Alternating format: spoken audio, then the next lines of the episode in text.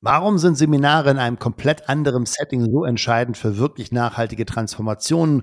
Und warum sollte immer eine emotional physische Komponente mit integriert sein? Was sind die fünf elementaren Kriterien und warum fehlen genau diese bei den meisten zu kopflastigen und nicht mal bauchlustigen Seminaren in der Fortbildungsbranche?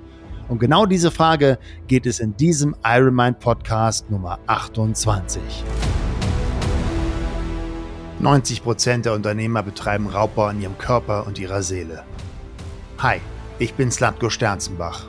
Als 17-facher Ironman-Teilnehmer zeige ich dir in diesem Podcast, wie du als Unternehmer oder Selbstständiger einfach Stress abbauen kannst, mehr Fokus auf deine geschäftlichen und persönlichen Ziele bringst und du mehr Energie für die wirklich wichtigen Dinge im Leben hast. Sei ein Iron Mind.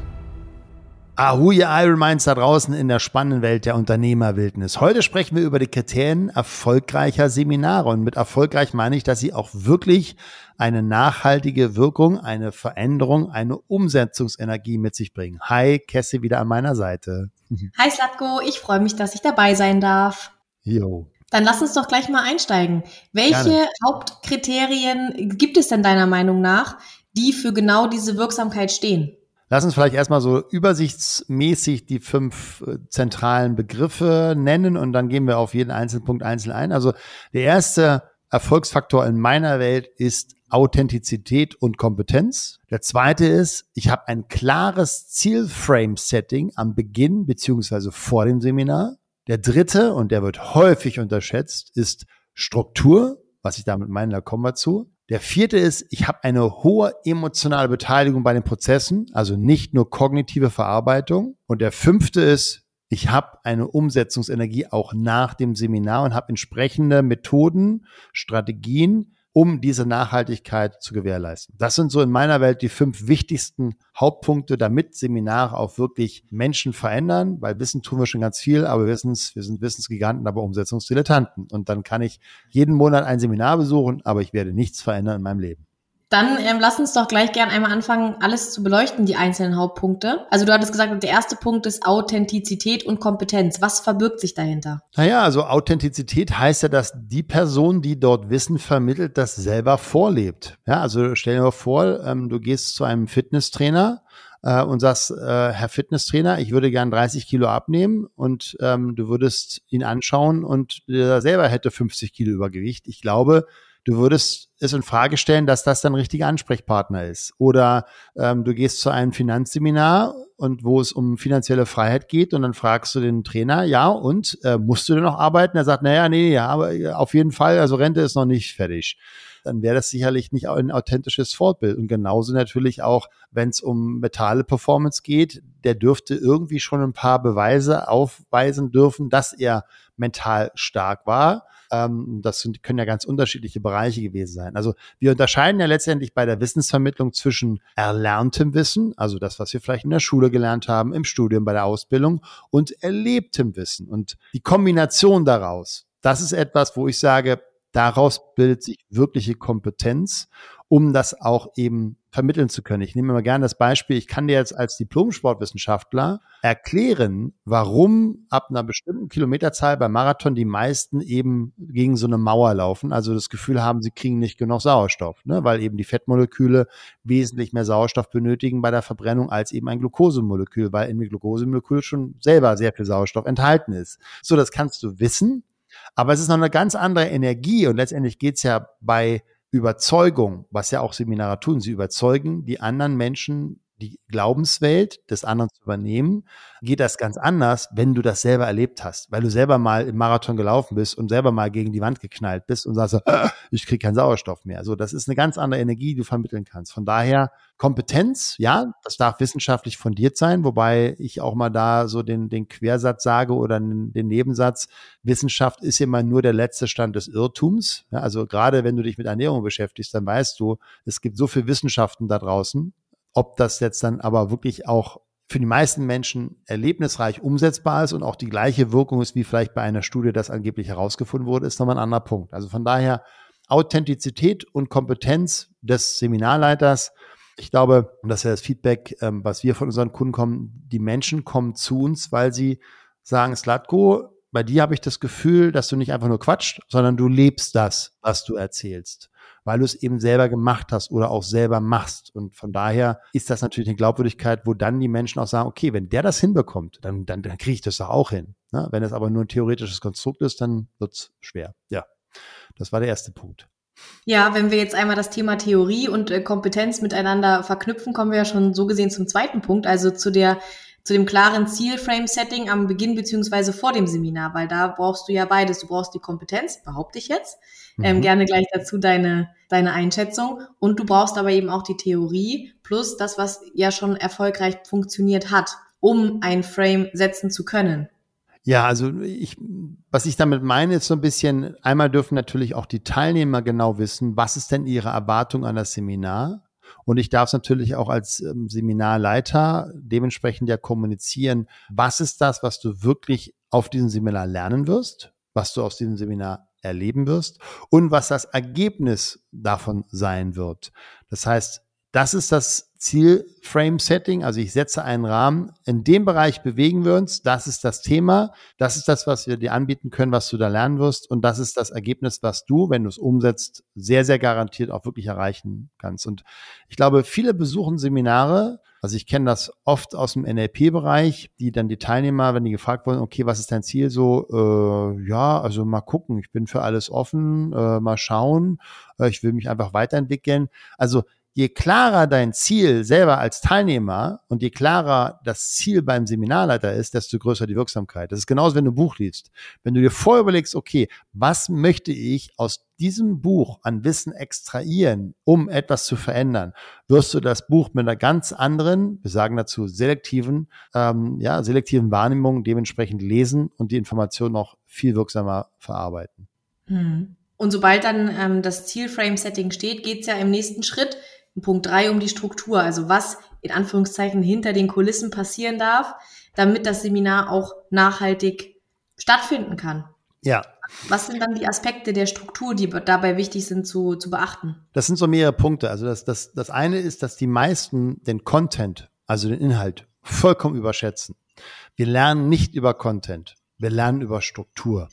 Ich gebe mal ein Beispiel, so wie ich das erleben durfte und wie ich das auch immer bei meinen Seminaren mache. Wenn ich jetzt zum Beispiel damals, als wir noch ein sehr gemischtes Publikum haben, wo ähm, Angestellte dabei waren, Studenten, Rentner, Unternehmer, Geschäftsführer, Selbstständige, also Networker, komplett gemischt. Und das war das Seminar Change als Chance. Ja, also es geht von meinem Bestsellerbuch Change als Chance zu sagen, das Seminar dazu. Es geht um Veränderung. Und dann weiß ich natürlich, wenn ich mich damit beschäftigt habe als, als Coach, die meisten haben unbewusst, ein ganz wichtiges Wort, unbewusst extrem viele limitierende Glaubenssätze, die eine Veränderung verhindern können. Also was wie Veränderung ist mit Schmerzen verbunden. Veränderung ist anstrengend. Äh, Veränderung bringt mir Unsicherheit. Veränderung macht keinen Spaß. Ähm, Veränderung kommt meistens von außen und ich muss dann reagieren und muss mich fügen. Also da gibt es ganz, ganz viele Glaubenssätze und unbewusste emotionale Verknüpfung zum Thema Veränderung. Jetzt heißt das Seminar Change als Chance. Also rufe ich über eine Struktur viele Situationen ab, wo das unbewusst versteht, aha, ich kann wählen.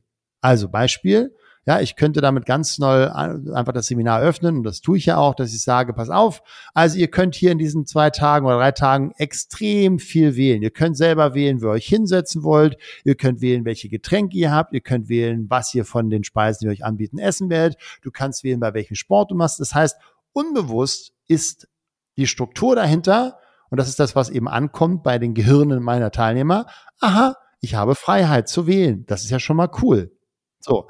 Und das geht dann weiter über eben unbewusst wirkende Strukturen, wie zum Beispiel den sogenannten, wir nennen es im NLP die Nested Loops.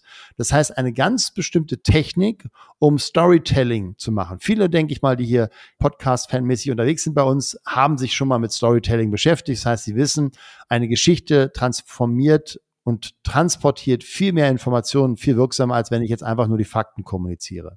So, Heißt, wenn ich eine bestimmte Technik anwende und eben mit diesen Nested Loops, kann ich über eine stückchenweise aufbauende Storytelling-Struktur unbewusst limitierende Glaubenssätze auflösen. Wenn ich jetzt gleich am Anfang des Seminars oder bei meinem Vortrag sagen würde, hey, Veränderung ist geil, dann würden wahrscheinlich 90 Prozent der Teilnehmer erstmal auf die Barrikaden gehen und sagen, ja, ja, du hast ja, hier Veränderung bei uns im Unternehmen war Kacke. So.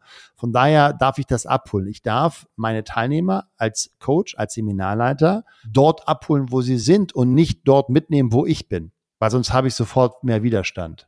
Das heißt, ich habe hier zum Beispiel, wenn es um das Thema Veränderung, erstmal den ersten Glaubenssatz, aha, Veränderung ist zum Beispiel normal. Also Veränderung ist normal, weil der Bäume wächst. Äh, wir haben in der Wirtschaft Veränderung. Äh, ich habe das Laufen gelernt. Aha, habe ich verstanden. Irgendwann, hm, Veränderung ist vielleicht etwas, was Spaß machen kann, um dann irgendwann mal vielleicht sagen zu können, ich freue mich auf die Veränderung, die ich selber initiiere. Also von daher darf hier eine Stück für Stück Transformation dieser unbewussten Glaubenssätze durch entsprechende Geschichten, die das untermalen, die das bestätigen, bei den Teilnehmern initiiert werden. Und die meisten Seminare sind viel zu wenig Storytelling. Und erst recht nicht mit dieser sogenannten Nested Loops ähm, Struktur, also die Struktur davon, dass die Geschichten miteinander verwoben sind. Und nochmal, wir lernen über unbewusste Strukturen. Das ist ein ganz wichtiger Punkt. Also du kannst das ja zum Beispiel, wenn du sagst, dein Seminarinhalt ist Veränderung, dann könnte zum Beispiel etwas sein, dass du über die Strukturen, wie du dein Seminar aufbaust, dort es zu Irritationen äh, kommt und Verwirrung bei den Teilnehmern. Und Verwirrung ist immer ein wunderbarer Zustand, weil dann geht das Unbewusste auf und sagt, was ist hier los? Aha, okay, ich guck mal, welche neuen Informationen gibt es.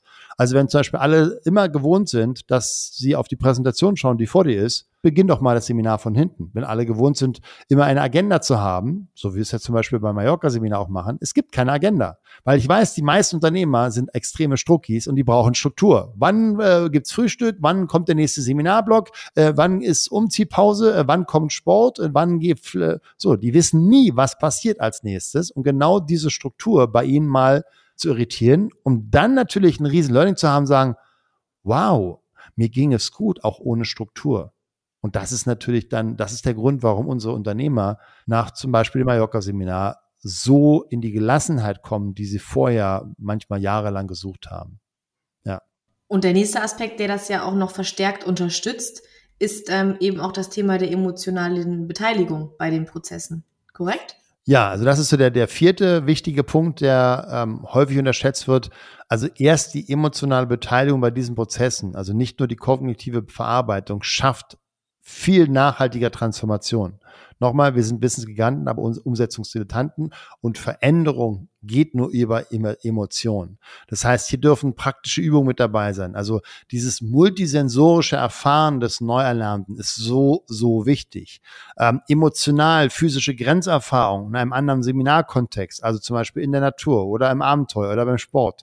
Gerade wenn es um das Thema Transformation geht und im gewünschten Kontext dann eben Business, wird das zwangsläufig mit sich bringen. Also du wirst durch die Erfahrungen, die eine Struktur haben, in einem anderen Kontext, trotzdem diese Lernerfahrungen in noch einen neuen Kontext, also zum Beispiel dann in deinem Business-Alltag, auf jeden Fall transportieren. Das ist ja das, was wir extrem bei Namibia erlebt haben. Sie haben extremste Erlebnisse in der Natur gehabt und haben von der Struktur her plötzlich für sich verstanden, wow, ich bin viel mehr in der, zu in der Lage, als ich selber mir zugetraut habe. Und das schaffte dann diese extremen Durchbrüche im Business. Also ob das Umsatzrekorde sind, wo sie teilweise an einem Tag dann das umgesetzt haben und Umsätze gemacht haben, was sie vorher in einem Monat erreicht hatten. Äh, nur mal um ein Beispiel zu nennen. Also von daher, wir brauchen ein multisensorisches Erfahren. Ich kann über Meditation reden, aber wenn ich selber mal eine halbe Stunde ruhig sitzen durfte, habe ich eine ganz andere Lernerfahrung. Ja. Hm. Dann lass uns gern einmal zum letzten Punkt kommen. Du hattest es eingangs gesagt, die Umsetzungskraft. Ja, also wir haben ganz viel uns Gedanken machen, ja nicht nur in unserem Coaching-Prozess, sondern auch bei den Seminaren. Was können wir tun? Was können wir schon in den Seminartagen integrieren, um eine hohe Umsetzungskraft zu haben? Ich will ja jetzt gar nicht zu viel unser ähm, geheimes Goldstückchen, Kästchen aufmachen, was wir alles tun. Nur auch hier darf ein Seminar gewisse Methoden, Strategien, mh, hm, Prozesse integriert haben, damit die Teilnehmer danach auch wirklich nachhaltig in die Umsetzung kommen. Ob das jetzt ein weiterführendes Mentoring ist, ob das ähm, gewisse wiederkehrende Calls sind, ob das eventuell ähm, bestimmte Vereinbarungen unter den Teilnehmern sind. Also da gibt es ja sehr, sehr, sehr viele Möglichkeiten, um diese Nachhaltigkeit wirklich auch zu generieren. Da haben wir es natürlich extrem leicht, weil unsere Kunden ja jede Woche mehrmals teilweise, je nachdem, welches Mentoring-Programm Sie haben oder welches Coaching-Programm Sie haben, äh, mehrmals in der Woche wirklich immer wieder auch den Proof haben, okay, hast du es umgesetzt? Wenn ja, yippie, yeah, wir feiern Erfolge. Wenn nein, okay, woran lag's? Ja, was war die Barriere? War das eine mentale Barriere? Was hat in der Umsetzung nicht funktioniert? Was hast, wo hast du vielleicht einen Fehler gemacht? Wo dürfst du etwas optimieren? Wo darfst du vielleicht eine neue Strategie anwenden? Ja, also von daher nochmal zusammengefasst, ne? also wir haben einmal Authentizität und Kompetenz, wir haben ein klares Zielframe-Setting und zwar mit Beginn oder am besten noch vor dem Seminar. Wir haben den ganz, ganz wichtigen und meist vollkommen unterschätzten Aspekt von Struktur. Also welche Struktur hat das Seminar? Und zwar unbewusste Struktur, nicht die bewusste Content-Struktur mit Hand einer PowerPoint-Präsentation. Dann der vierte Punkt, eine hohe emotionale Beteiligung bei den Prozessen, also nicht nur kognitive Verarbeitung. Und dann der fünfte Punkt, eben Strategien für eine hohe Umsetzungsenergie auch nach dem Seminar, dass das, was gelernt wird, auch wirklich umgesetzt wird. Ja. Sehr cool. Vielen, vielen Dank. Und ich denke, ihr lieben Podcast-Fans, ihr dürft euch auch da wieder fragen, wenn ihr bisher noch kein Seminar besucht habt, was denn da ein Glaubenssatz sein könnte, der euch da limitiert. ja, ne, also gerade zum Thema Coaching, vielleicht das nochmal. Ne? Viele äh, Unternehmer im Mittelstand haben so ein bisschen noch das, den Belief oder den Glaubenssatz so, ja, ich brauche doch keinen Therapeuten. Also ich glaube, dass die, die jetzt hier diesen Podcast schon so lange hören, die haben verstanden, dass jeder Profisportler und Profi-Unternehmer Coaches braucht an seiner Seite. Also du kannst es alleine machen, nur der Weg ist viel, viel länger und er wird dich nicht nur viel wertvolle Lebenszeit kosten, sondern auch meistens, das ist meine Erfahrung und von vielen, die bei uns ja auch im Coaching dann waren und vorher eben nicht oder bei falschen Coachings, auch das gibt's ja, extrem viel Geld kosten. Und das kannst du machen, wenn es dir Spaß macht, wenn du genug davon hast, von deiner Zeit und von deinem Geld. Ansonsten empfehle ich lieber, hol dir Profis in dem Bereich an deiner Seite, wo du sagst, hier habe ich den größten Need, ob das jetzt im finanziellen Bereich ist, ob das im emotionalen Bereich ist, ob es im physischen Bereich ist. Und meine Empfehlung, ja, wir haben die Mastery genau deswegen ins Leben gerufen, die zwei Tage, 23. 24. September. Da werden wir auf alle vier Dimensionen des Lebens eingehen und äh, hier sehr intensiv dementsprechend auch wirklich praktische Übungen haben, Interventionen haben. Also klick auf den Link, sei mit dabei und komm zu diesem wunderbaren Event oder eventuell schon vorher Mallorca, je nachdem. Liebe Cassie, vielen Dank, dass du wieder da warst. Sehr und ihr gern. Lieben da draußen, be an Iron Mind, euer Slatko. Vielen Dank, dass du dir den Iron Mind Podcast von Slatko Sterzenbach angehört hast. Das war nur der Anfang. Die besten Unternehmer der Welt wie Jeff Bezos oder Steve Jobs oder Tony Robbins oder Spitzensportler wie Michael Jordan oder Michael Phelps, sie alle hatten einen Coach. Peak Performance im Sport wie im Business geht nur mit einem Coach an deiner Seite. Wenn du mehr erfahren willst, wie der Slatko und sein Team dabei helfen kann, deine mentale und physische Performance als Unternehmer zu steigern, als Unternehmer oder Selbstständiger mehr Fokus, Energie und Zeit für die wirklich wichtigen Dinge des Lebens zu haben, dann sichere dir jetzt deine kostenfreie Potenzialanalyse.